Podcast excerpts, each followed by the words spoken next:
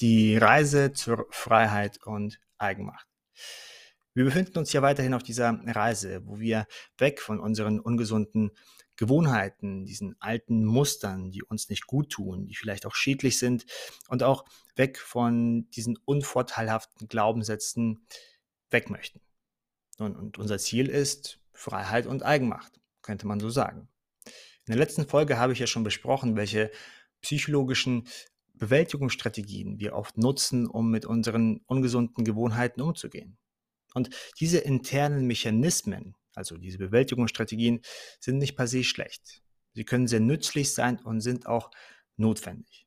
Denn sie erlauben uns, die Verantwortung und damit auch die Schuld nicht immer bei uns zu suchen, sondern vielleicht in den Umständen oder der Vergangenheit, also deiner Erziehung zum Beispiel oder auch anderen Faktoren, also die eigenen Gene oder andere Menschen oder sonst noch etwas.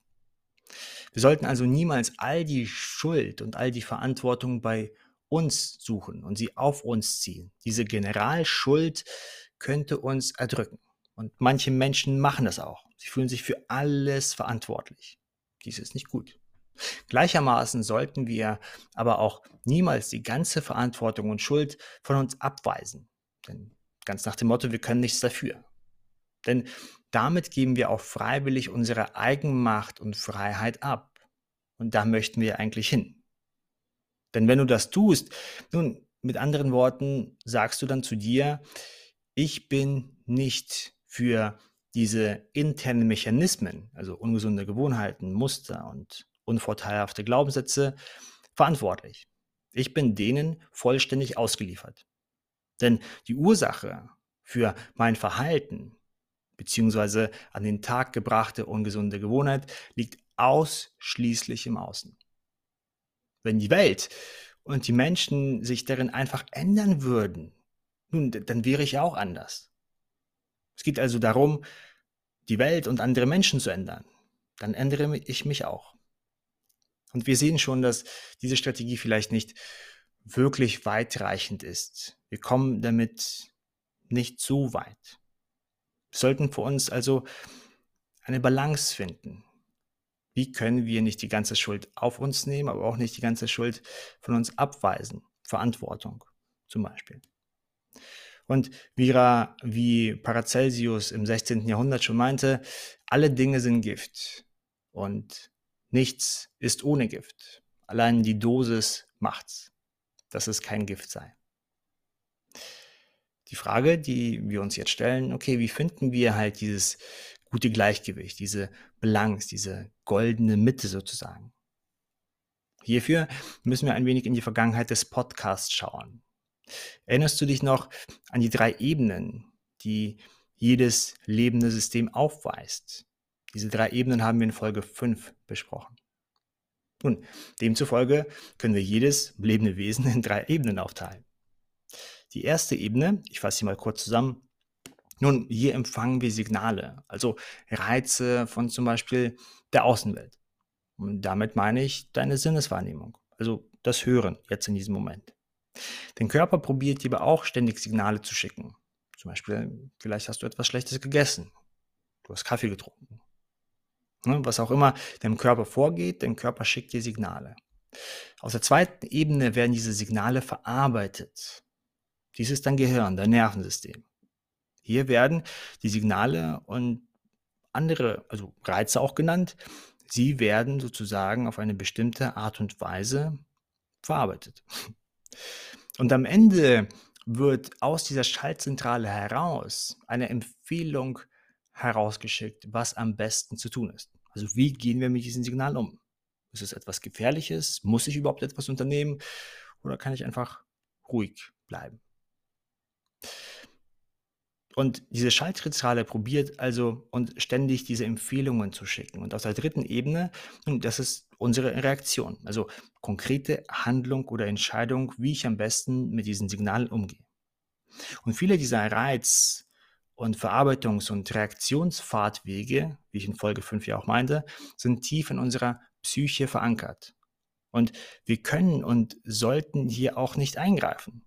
Es hat schon einen Sinn, dass du keine detaillierte Anleitung brauchst, beziehungsweise erstmal überlegen musst und kurz grübeln musst, hm, macht das eigentlich Sinn, meine Hand von dieser heißen Herdplatte zu nehmen?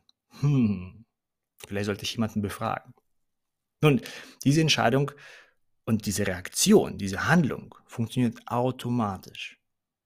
Wenn es aber ungesunde Gewohnheiten, alte Muster und unvorteilhafte Glaubenssätze geht, dann können wir hier wohl etwas ändern. Und meistens viel, viel, viel mehr, als uns bewusst ist.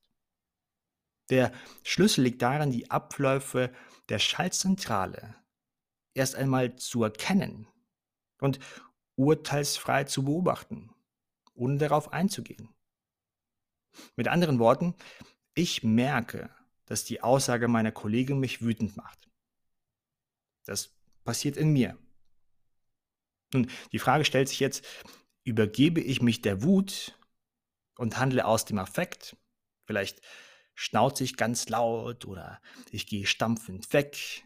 Vielleicht denke ich auch die ganze Zeit darüber nach, wie unachtsam diese Person ist und halte damit den Ärger fest und, und bringe ihn zum Leben und, und koche dann ehrlich. Nun, wenn dies eine freie Entscheidung ist und ich denke, dass diese Reaktion am besten geeignet ist, um mit diesem Reiz, also mit der Kollegin oder der Handlung der Kollegin umzugehen, dann ist dies vollkommen okay. Denn dies ist meine freie Entscheidung. Ich habe Lust, mich zu ärgern. Wenn ich aber keine Lust habe, mich zu ärgern oder ängstlich zu sein, verletzend zu sein, unterwürfig zu sein, Ja zu sagen, schmollend, wie auch immer wir reagieren, nun, wenn wir keine Lust darauf haben, dann liegt der Schritt darin, die Prozesse auf Ebene 2, also der Schaltzentrale, urteilsfrei beobachten zu lernen. Und dies tun wir mit Hilfe der Meditation bzw. mit der Entwicklung unserer Achtsamkeit. In Folge 5 habe ich ja schon gesagt, mit Hilfe der Achtsamkeit kreieren wir einen Spalt zwischen Reiz und Reaktion. Reiz, die Kollegin, Reaktion, mein Wut. Reagiere ich darauf automatisch oder gehe ich auf den Wut, auf das wütende Gefühl in mir nicht ein? Dieser Spalt hilft uns, diese Verkettung überhaupt erst einmal wahrzunehmen. Dies ist der erste Schritt, um aus diesen ungesunden Automatismen, dazu gehören auch die Gewohnheiten, dazu gehören auch die alten Muster, dazu gehören auch die Glaubenssätze, herauszukommen. Denn im Prinzip ist es ja nichts anderes als eine Reiz-Reaktion-Verknüpfung. Die Kollegin sagt was oder ein Familienmitglied guckt auf eine bestimmte Art und Weise. Und bei uns geht schon innerlich los. Ne? So aus dieser Reiz-Reaktion-Verknüpfung herauszukommen, dabei hilft uns die Achtsamkeit. Und in dieser Folge möchte ich diese Aussage noch einmal kurz verfeinern. Denn im Prinzip probierst du einen Spalt zwischen Ebene 2 und 3 zu kreieren. Also du probierst diese Prozesse im Inneren, nicht aktiv zu verändern, zu kontrollieren, zu steuern. Also in deine Psyche einzugreifen und sagen, ich darf mich jetzt nicht ärgern. Oder du probierst nicht zu sagen, ach, warum ärgere ich mich denn? Wie lasse ich das los? Wie kontrolliere ich das? Wie strahle ich Energie durch meinen inneren Körper und lass das Ganze los? Nee. Du probierst einfach nur zwischen Ebene 2 und 3 einen Spalt mit Hilfe der Meditation und mit Hilfe der Achtsamkeit zu kreieren. Also zwischen der Empfehlung deiner Schaltzentrale und der Handlung beziehungsweise der Entscheidung, die du ausführst. Und dies ist leichter gesagt als getan. Denn als erster Schritt, als ersten Schritt musst du überhaupt erstmal erkennen, dass es sich dabei um eine Empfehlung handelt. Es ist eine Empfehlung deines Gehirns beziehungsweise deiner Schaltzentrale, deiner Psyche. Was musst du als erstes tun, wenn du in eine Falle geraten bist? Hm? Was wäre die erste beste Handlung, wenn du in eine Falle geraten bist? Nun, du musst erst einmal erkennen, dass du dich überhaupt in einer Falle befindest, dass du überhaupt erst einmal in eine Falle geraten bist.